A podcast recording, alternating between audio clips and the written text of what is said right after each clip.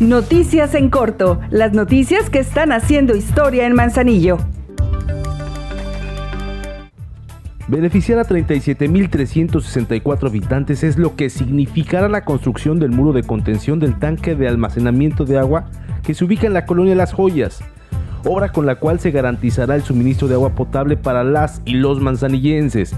Así lo dio a conocer la presidenta municipal Griselda Martínez, quien indicó que ese tanque elevado es uno de los más grandes y suministra de agua a una gran cantidad de colonias y al centro de la ciudad.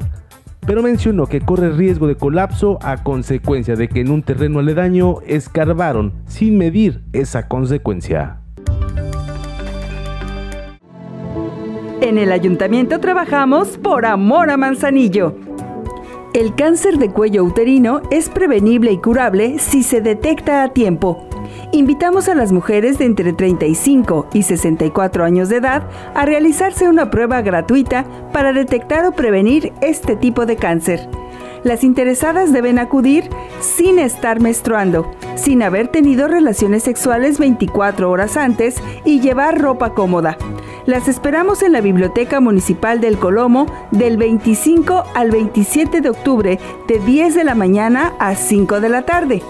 Por tu salud y la de tu familia, juntas, sigamos haciendo historia.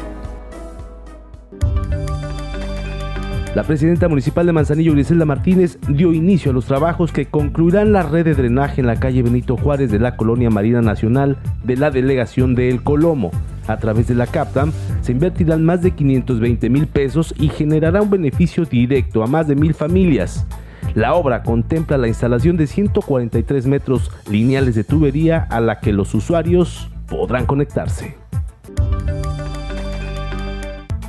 La contaminación por la descarga de aguas negras hacia la laguna de El Colomo está por terminar debido a la construcción de un cárcamo de rebombeo sanitario para la colonia La Calma, mismo que beneficiará a 420 familias.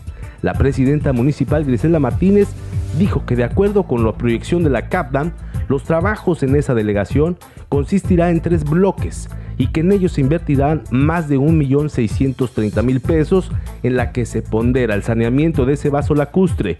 El objetivo es que todas las aguas negras que se colectan en esas dos calles puedan ser reincorporadas al circuito de tratamiento para que sí puedan ser aptas para su uso. Ahora ya estás bien informado del acontecer de Manzanillo. Esta es una producción de la Dirección de Comunicación Social. Juntos seguimos haciendo historia.